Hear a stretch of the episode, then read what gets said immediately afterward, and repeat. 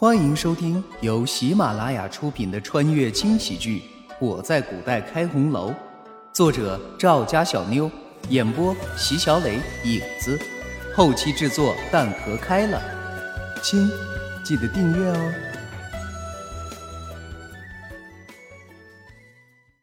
第六十七章，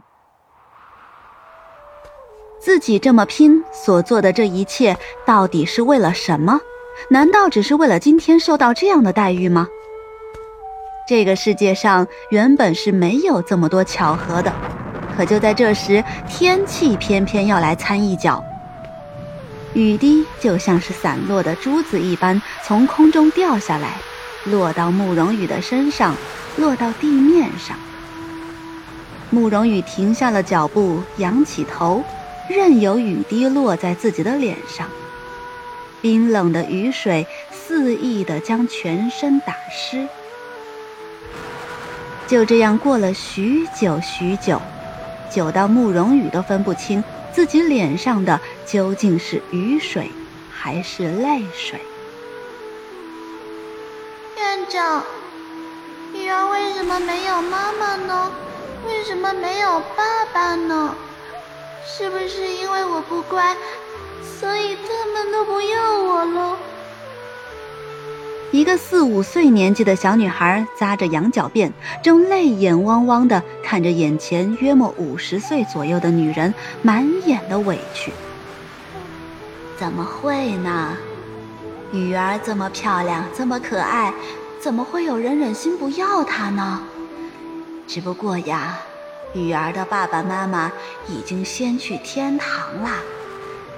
他们在那里守护着小雨儿。许是不忍心再往下说，院长轻声地安慰着小小的慕容羽。画面一转，出现了轩辕离的背影。为什么要背叛我？阴冷的声音夹杂着浓浓的恨意。我没有，轩辕离，我没有。可不管慕容羽怎么解释，轩辕离还是头也不回的走了。小姐，你怎么了？你醒醒啊！看着一直昏迷不醒的慕容羽，百合简直不知道该如何是好。叶子等人也在这个时候赶了过来。四人就这么一直站在床边，守着昏迷不醒的慕容羽。可不知怎的，床上的人像是做了什么噩梦一般，眼泪顺着眼角不住的往外流，一边流着，嘴里还一边说着什么。虽然说了许多，但其中的三个字很清楚，那就是“轩辕离”。时间就这么一点一滴的过去，从天亮到天黑，从天黑到天亮。已经过了两天，在这两天里，百合四人给慕容羽请了大夫，开了药，可不管怎么努力，用什么办法，药都喂不进去。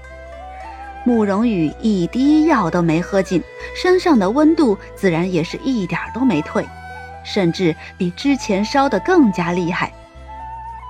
就在半夜的时候，慕容羽的身子竟然开始抽搐。这无疑将四人吓坏了，赶紧将手帕叠了，让他咬着。小姐这是怎么了？找了大夫也不管用，药也喂不进去。看着一直昏迷不醒的慕容羽，百合急得直哭。一旁的三人也不好过，个个担心的不知所措。要不，要不我去找老爷，让他来。说完，百合就朝门口跑去，可还没等脚迈出门，就被叶子一把拽了回来。回来，你就不怕有心人趁机对小姐不利？啊，有心人？那那该怎么办啊？一点办法都没有的百合，一屁股坐在地上，哇哇大哭起来。不行，不能再等了，我去通知王爷。通知王爷？看着叶子认真的表情，百合懵了。这通知王爷干什么？可这里是慕容府，王爷。虽然百合心中很是担心自家小姐，可还是有所忌惮的。王爷和小姐毕竟还没成亲，就这么大摇大摆的来合欢院，传出去还不……面对着百合的迟疑，叶子有一种想捏死她的冲动。都什么时候了，还在乎这个？你想看着小姐病死吗？说完，根本就不给百合机会，一转身就跑了出去。现在没什么比小姐的身体更重要的了。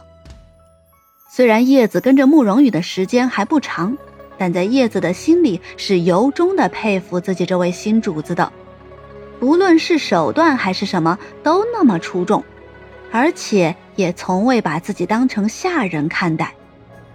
这就是他为什么能够不顾一切的去通知轩辕离的原因。不敢有一丝的迟疑，叶子火速赶到离王府，通知了轩辕离之后，又急忙赶了回来。这么一个来回，一个累字都没说。听到消息的轩辕离坐不住了，急速赶到慕容府，绕过慕容府的大门，直接从慕容羽的后院翻了进来。不为别的，就怕引起不必要的麻烦。看着床榻上安安静静躺着的慕容羽，轩辕离的心竟然莫名的痛了一下。不是懂医术吗？不是什么都能逞强吗？那怎么还病成了这个样子？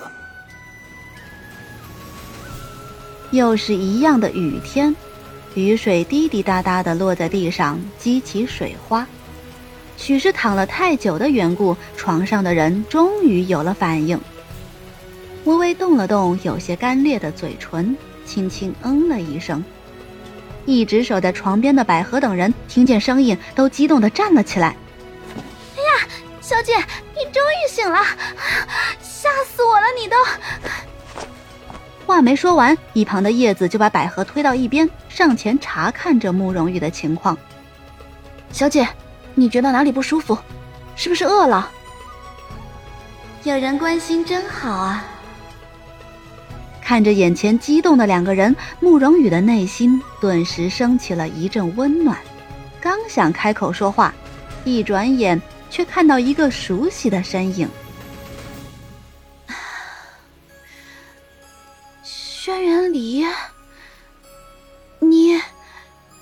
怎么会在这儿？没理会一脸诧异的慕容羽，轩辕离几步就走到床前，伸出冰凉的手，在床上人的额间一试，很好，不热了。刚想开口说什么的轩辕离，一看到慕容羽有些嫌弃又有些躲闪的眼神，原本想说的话却怎么也说不出了，当即一个潇洒的转身，消失在了屋里。被抛弃的慕容羽像打了鸡血一般，也不知哪来的精神头，瞬间坐了起来，对着屋里的人嚷嚷道：“ 我饿了。”众人听了命令，赶紧各自忙活去了。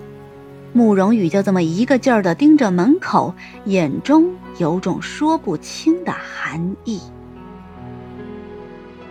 日子总是要往下过，人也不能总是沉浸在一件事情中无法自拔。这一点慕容羽做得很好。那日轩辕离走了之后，他就已经振作起来了。小姐。四小姐来了。